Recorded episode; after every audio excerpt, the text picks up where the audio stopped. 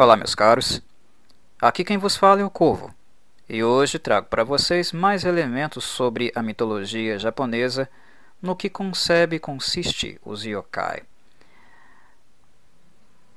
Como sempre, a referência que eu tenho usado e continuarei usando para este podcast será o livro The Book of Yokai, do Michael Dylan Foster. E hoje eu irei apresentar para vocês, discutirei aqui algo relativo à produção desses mitos no sentido da documentação, da criação de documentos e a inserção deles em seu ambiente cultural. Como as pessoas produziam esses mitos uh, de maneira literária, como eles eram inseridos culturalmente, como as pessoas se apropriavam e utilizavam esses mitos e as documentações no seu dia a dia.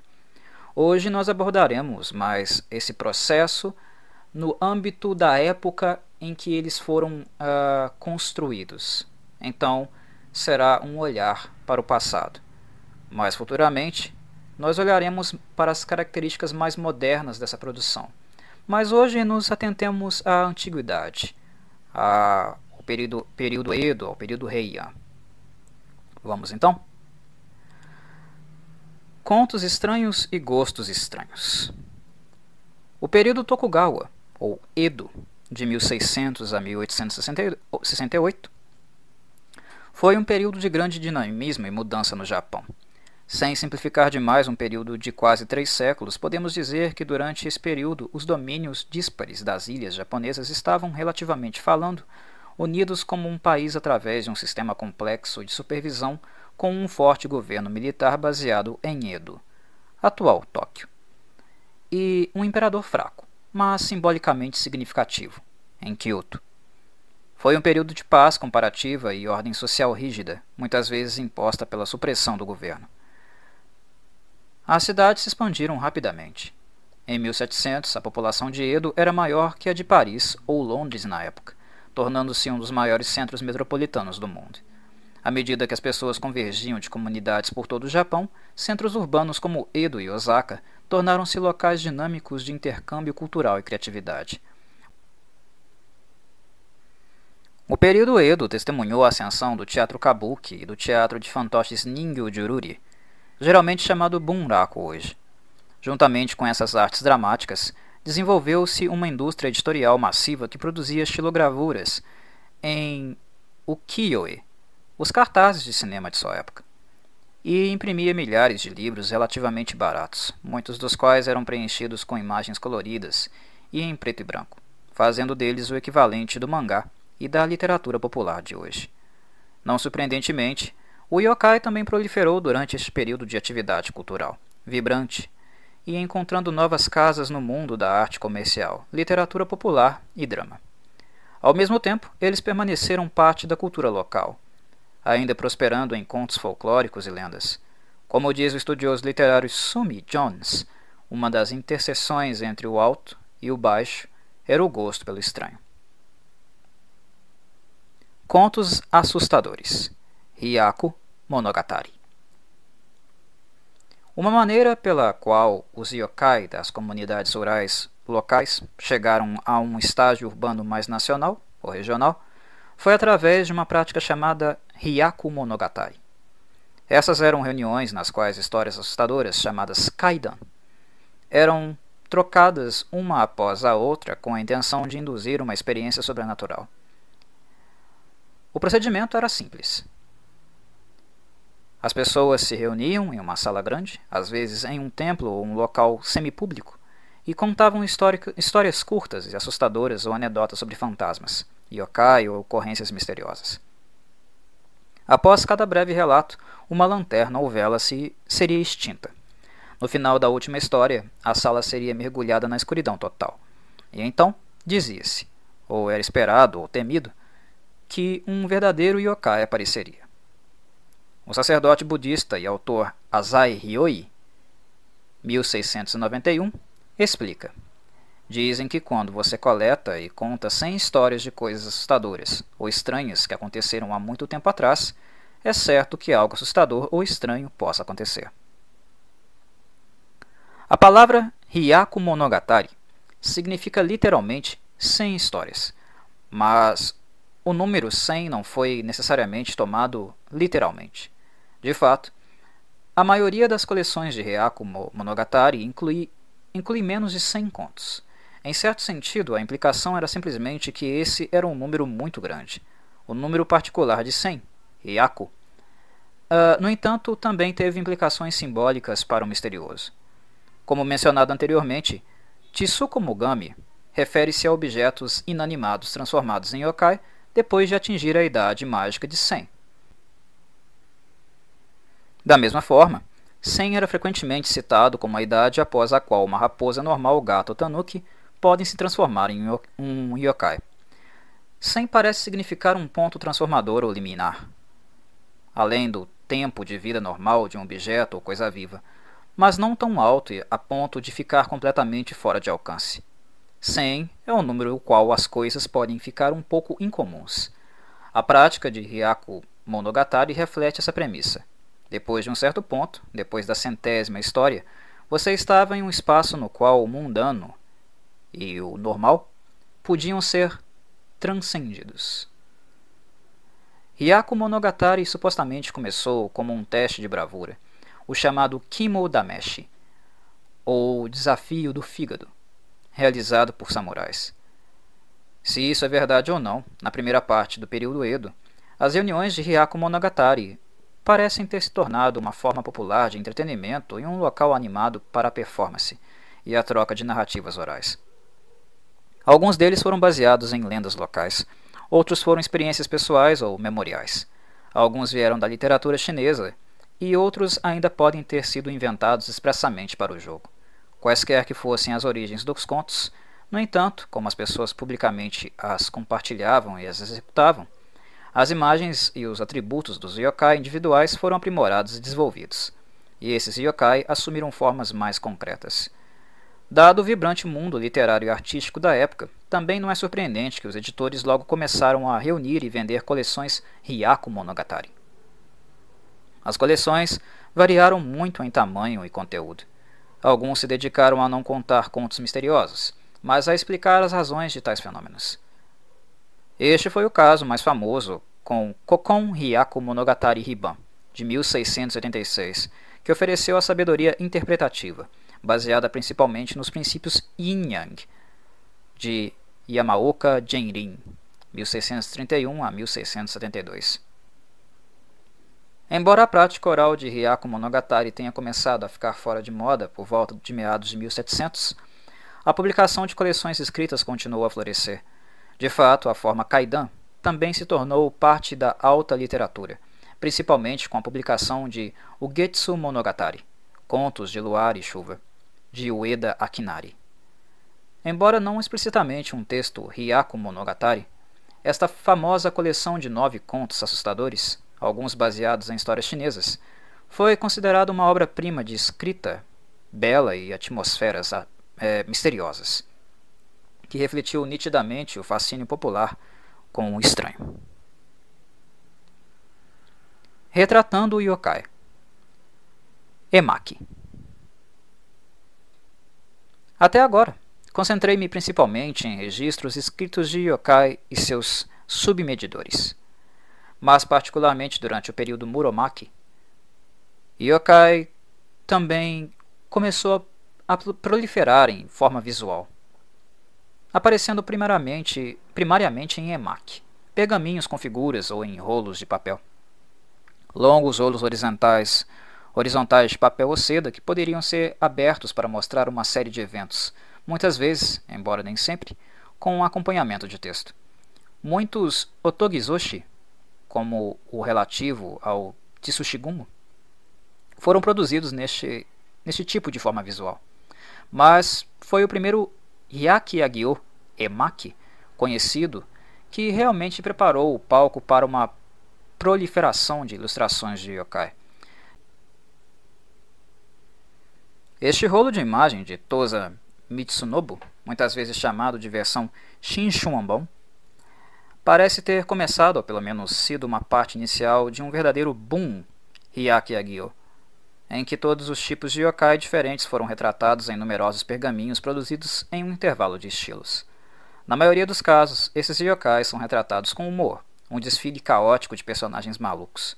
De fato, Hyakki Agyo tornou-se uma espécie de gênero artístico, artístico que continuou a ser produzido, muitas vezes com clara alusão a versões anteriores, ao longo do período Edo e até mesmo em Meiji. O trabalho de Kawanabe Kiyosai 1831 a 1889, destaca-se em particular como uma brilhante encarnação tardia dessa tradição. A versão Shinshuanbon de Tosa Mitsunobu do Hyakki Agyo, Emaki, não conta uma história como tal, mas a cena final mostra a dispersão do yokai. Então há uma sugestão de um enredo. O número de rolos de imagem que foram pintados um pouco mais tarde, durante o período Edo, nem sequer se incomodam com a narrativa. Em vez disso, eles se desenrolam para simplesmente revelar um yokai após o outro, individualmente representados e cada um rotulado com seu nome. Hokurokubi, Yukiona, Obumi e assim por diante. Ambos os fatos que os yokais são mostrados individualmente e que eles são rotulados sugerem que, até certo ponto, esses pergaminhos podem ter sido feitos com o propósito de registrar informações ou talvez mesmo ensinar semelhante aos livros infantis de hoje. Infelizmente, não conhecemos os objetivos dos artistas, mas podemos pensar nesses pergaminhos como uma forma artística inicial de documentar yokai, intencionalmente ou não, uma espécie de registro de história natural. Se olharmos para alguns desses pergaminhos, como Pakemono Sokushi, de artista desconhecido, data desconhecida, e Hyakai Zukan, de Sawaki Sushi, 1737, notamos que eles são povoados com todos os tipos de yokai. Mas em contraste com o Shinjuanbon Hikiagyo Emaki, eles não apresentam nenhum objeto doméstico. Esses artistas parecem interessados em documentar uma variedade de crenças populares além do Tsukumogami. Isso teria incluído legendas ou descrições que eles ouviram sobre Yukiona, Kaapa ou outros yokai que prosperaram em ambientes rurais, em oposição aos ambientes urbanos onde os próprios artistas viviam. Talvez Tsukumogami, objeto de família yokai, fosse uma espécie de sociedade de consumidores urbanos yokai, enquanto Yukiona, Kappa e os outros eram mais rurais. Ou talvez esses pergaminhos representem um complemento visual para algumas das narrativas contadas em Hyaku Monogatari, uma ilustração de criaturas escritas em sessões orais de narrativa. Embora o número 100, Hyaku, tenha inúmeras implicações, ele também certamente une Hyaku Monogatari e Hyaki Yagyo, e liga ambos a noções do outro mundo. Tudo isso é especulativo, mas seja lá o que for que pretendem, em última análise, esses emaki demonstram um impulso taxonômico para isolar e rotular o yokai individual no desfile do Hyakki Agyo. Documentando Yokai Enciclopédias Esse interesse em identificar e nomear reflete um espírito de época mais amplo, uma espécie de modo enciclopédio de pensar o mundo. Mesmo enquanto pergaminhos de figuras e coleções assustadoras de contos eram produzidos e consumidos como uma forma de entretenimento, o período Edo era também um período de séria investigação intelectual, informada especialmente por uma linhagem da filosofia neoconfucionista, conhecida como Shushigaku. Baseado na filosofia de Shushi, 1130 a 1200, Shushigaku promoveu a investigação das coisas, Kakubutsu Chichi, para entender a estrutura da natureza e a ordem apropriada da sociedade. Foi altamente influente nos ciclos intelectuais e governamentais, levando à importação de todos os tipos de textos de história natural e farmacopeias da China. E também para pesquisar e escrever sobre plantas, animais e minerais japoneses, e todo tipo de coisas.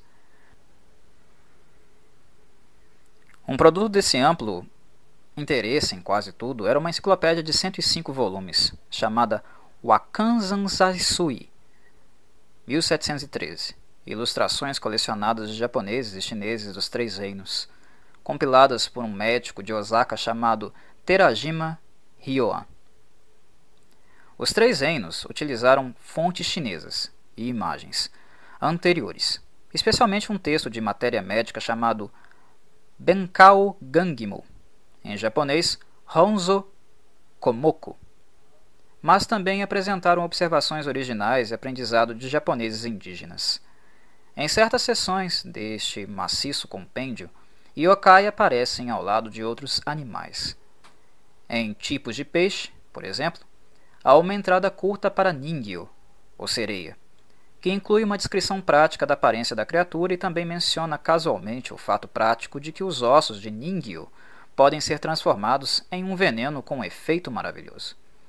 Em outra seção, há uma série de seres estranhos, todos mais ou menos antropomórficos, incluindo o Enko, que parece um macaco, e a Yamauba, parecida com uma bruxa.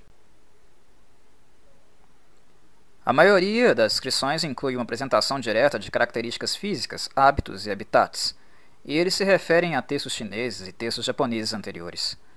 Uma das entradas, para o Kawataro, relacionado ao Kappa, é notável porque Terajima não faz nenhum esforço para conectá-la a fontes chinesas anteriores. Ele simplesmente inclui uma imagem da criatura, uma figura cabeluda e de um macaco que anda de pé, e explica que gosta de roubar certos legumes, desafiar as pessoas a lutar em sumô e puxar o gado e os cavalos para a água. De fato, uma importante dimensão dos três reinos é que ele cita versões de yokai de textos anteriores, tanto chineses como japoneses, mas também se refere ao folclore oral e local. Como os três reinos são um trabalho acadêmico sério, escrito presumivelmente para um público acadêmico, a incorporação de crenças locais como esta ajuda a autenticá-los como fatos, tão válidos quanto os dados extraídos de documentos mais antigos. Os três reinos também posicionam yokai ao lado de outras criaturas, como os rinocerontes, que não foram encontrados na natureza do Japão. De certa forma, isso faz sentido absoluto. Para um leitor do período Edo no Japão, um rinoceronte teria sido tão real ou tão fantástico, se não mais, quanto um Kawataro ou uma Ningyo. Todas essas criaturas se encaixavam perfeitamente em um conjunto de livros que tinham como objetivo documentar todas as coisas, vistas ou não. Toriyama Sekien e a série Gazu Hyakegyo. Durante a primeira metade do período Edo, então, Yokai apareceu nos contos orais escritos de Hyaku Monogatari, em rolos de imagens lúdicas e também em compêndios acadêmicos sérios, como Os Três Reinos. Todas essas formas diferentes se juntam no trabalho de um homem chamado Toriyama Sekien, 1712 a 1788. Um artista que teve a influência mais significativa sobre como nós imaginamos e entendemos yokai até hoje. Sekien nasceu em Edo e foi um seguidor da escola de pintura Kano. Não se sabe muito sobre sua vida, mas há especulações de que ele era um sacerdote budista e possivelmente serviu ao governo Tokugawa. Sekien é mais lembrado por seus quatro conjuntos de catálogos ilustrados, produzidos entre 1766 e 1784, que documentam coletivamente mais de 200 yokai, todos eles diferentes. Gazu Hyaki Agyo, 1766, Konjaku Gazu Soku Hyaki, 1779, Konjaku Hyaki Shu, 1781, e Hyaki Tsurezure Bukuro, 1784. Tanto na forma como no conteúdo, esses livros são uma combinação perfeita de rolo de imagem e enciclopédia. Algumas imagens são exibidas diretamente com os yokai de rolos de imagens anteriores, e de fato foi descoberto recentemente que o próprio Sekien pintou sua própria versão de um Hyakki Agyo Emaki. Mas o que é mais significativo em seus catálogos é que eles não são rolos de figuras. Como os Três Reinos ou outros textos enciclopédicos da época, eles são encadernados em um estilo Fukurotoji, com páginas dobradas presas com linhas de um lado. Em forma e estilo, eles são parecidos com os livros de bolso de hoje e são lidos da mesma forma, virando uma página por vez. Cada página dos catálogos de Sekien apresenta uma entrada separada, como você pode encontrar em uma enciclopédia, com um desenho de linha em preto e branco. de um yokai individual e às vezes uma descrição. O mais antigo conjunto de catálogos, Gazu Hyakyagyo, contém três volumes e um total de 51 yokai. Há relativamente pouca escrita com cada imagem. Muitas vezes o texto indica apenas o nome de um yokai em particular e talvez um nome variante. A descrição do Kappa, por exemplo, afirma: Kappa, também chamado de Kawataro. É provável que neste primeiro catálogo Sekien estivesse desenhando os yokai mais conhecidos, aquelas criaturas que já estavam profundamente arraigadas na imaginação popular e que maiores explicações não foram necessárias. Em seus catálogos posteriores, no entanto, Sekien adiciona mais texto às imagens. Em parte, isso pode ser porque ele está introduzindo yokai menos estabelecidos ou regionais, criaturas que precisam de alguma explicação. Mas ele também parece ser mais brincalhão nesses trabalhos posteriores, preenchendo o texto e ilustração com trocadilhos animados e reprodução de imagens. Sekien estava criando um bestiário yokai abrangente, mas ele também parece estar se divertindo. E ao produzir conjuntos adicionais de catálogos nos anos seguintes, sua escrita e suas imagens tornaram-se ainda mais inventivas. Alguns de seus yokai foram adaptados dos três reinos, alguns foram tirados de pergaminhos, alguns de materiais chineses, alguns da crença local e lendas, e mais do que alguns foram sua própria invenção. De acordo com uma análise de mais de 200 criaturas distintas ilustradas por Sekien, a maioria é derivada do folclore, a arte ou literatura japonesa. 14 vêm diretamente de fontes chinesas e 85 podem ter sido fabricados. Muitos yokai hoje comuns podem ter começado com Sekien, mas mesmo que ele não tenha inventado toda a sua roupagem, ele certamente ajudou a popularizá-los. Através de seus livros, criaturas da China se tornaram yokai japoneses, e yokai locais de todo o Japão foram apresentados a um grande número de leitores. Um yokai de um pequeno canto do país pode ser combinado com outro yokai encontrado em diferentes regiões, ou sob diferentes nomes, para fazer um tipo de yokai genérico compartilhado por um grande grupo popular nacional. Hoje, o aspecto inventivo do trabalho de Sekien, juntamente com seu jogo de palavras e qualidade irônica, é difícil de ser apreciado pelos leitores. Reconhecidos menos por seu humor e leveza, seus catálogos são frequentemente tratados como o registro quintessencial do mundo yokai. Mesmo em sua época, ele influenciou, direta ou indiretamente, vários artistas importantes. Ele ensinou Kitagawa Utamaru, 1753 a 1806, e Utagawa Toyoharu, 1735-1814. Utagawa se tornaria o fundador da linha de pintores Utagawa, que incluía Utagawa Kuniyoshi, 1797-1861, que por sua vez ensinou Tsukioka Yoshitoshi, 1839 a 1892, e Kawanabe Kiyosai, 1831-1889. Embora seus estilos fossem variados e muito diferentes de Sekien, todos esses artistas eventualmente se tornariam conhecidos em parte por retratar yokai e por ilustrar narrativas sobrenaturais. As obras de Sekien hoje ainda são referenciadas por seu valor enciclopédico e suas imagens e descrições continuam a inspirar inúmeros artistas de mangá, contemporâneos e outros. Yokai como personagens. Kibiyoshi. Extraindo yokai de outros textos e de lendas locais, Sekien ajudou a desconectá-los de seus lugares particulares de origem e das narrativas nas quais eles faziam parte. Isso os tornou mais genéricos e mais versáteis empregáveis em todos os tipos de novos lugares. E, de fato, durante a última parte do período Edo, Yokai assombrou a literatura, a arte e a cultura popular, desde estampas em estilogravura até kabuki e narração de histórias em hakugo. Eles prosperaram especialmente em um gênero alegre de livros ilustrados conhecidos como kibiyoshi, ou capas amarelas produzidas principalmente entre 1775 e 1806.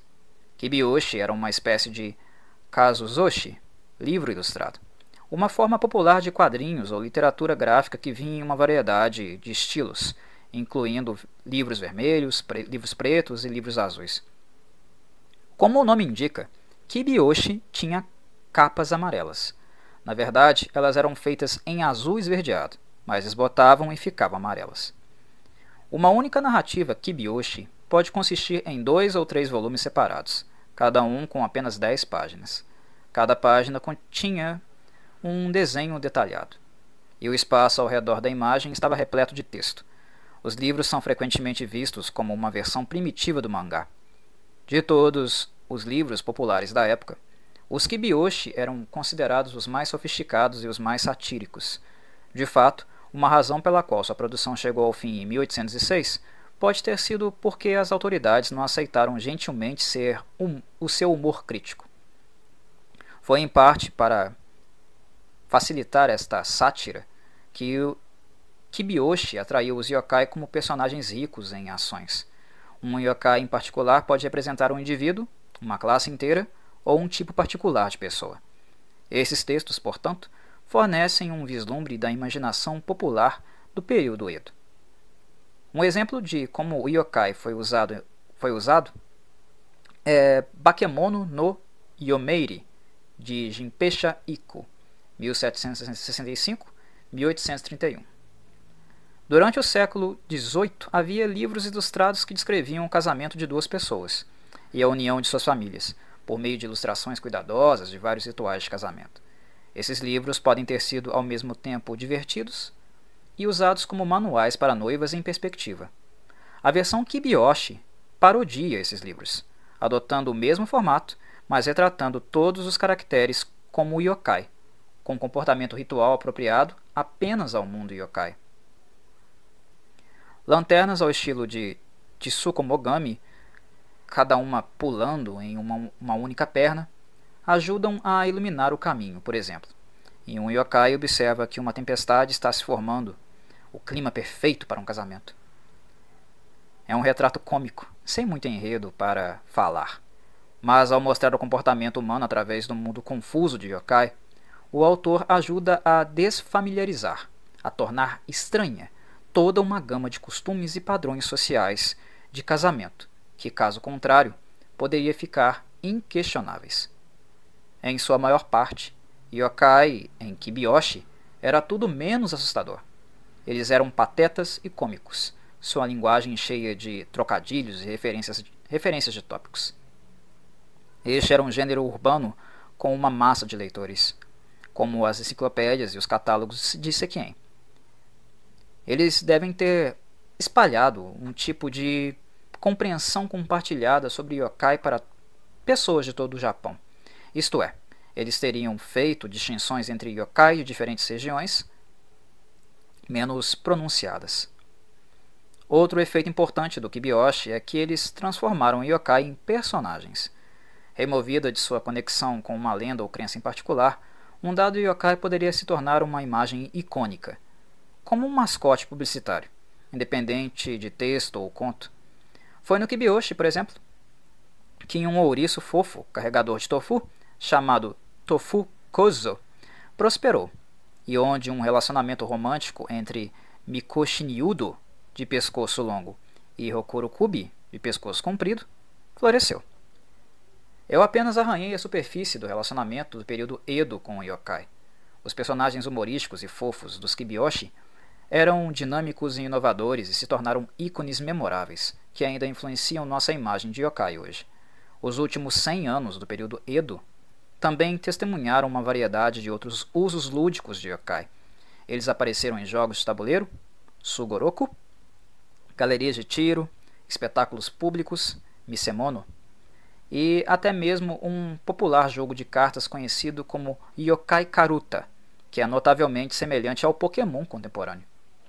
Mas essas imagens lúdicas e irônicas de yokai não mataram as assustadoras criaturas folclóricas das quais se desenvolveram. Por exemplo, o Kabuki Tokaido Yotsuya Kaidan, de 1825, de Tsuruya Namboku IV, 1755 a 1829, emocionou o público de Edo com seu retrato do fantasma vingativo de Oya, Oiwa-san, uma história baseada em, em histórias de fantasmas locais, reais. Era um entretenimento fictício extremamente popular, mas para evitar ser amaldiçoado, os atores faziam questão de respeitar a tumba da mulher real em quem o personagem Oiwa-san estava baseado. Da mesma forma, os yokai eram objeto de fascínio pelos intelectuais também. O famoso acadêmico de Kokugaku, Estudos Nacionais, Hirata Atsutani, 1776 a 1843, por exemplo, entrevistou indivíduos que haviam sido levados por Tengo ou que tiveram outras experiências sobrenaturais. Ele documentou um relato de um homem que alegava entender a tagarelice dos pássaros e de outro que se lembrava de sua vida anterior. Mesmo enquanto os yokai eram objeto de diversão e jogos, eles também eram um assunto para uma investigação séria. As investigações de Atsutani sobre o outro mundo prenunciaram um estudo folclórico de yokai que iniciaria quando o Japão começasse a se modernizar nos anos vindouros. Muito bem, meus caros, é isso por hoje. Espero que tenham gostado mais de informações acerca desse mundo complexo, dinâmico e em constante transformação que é o mundo dos yokai. Até a próxima.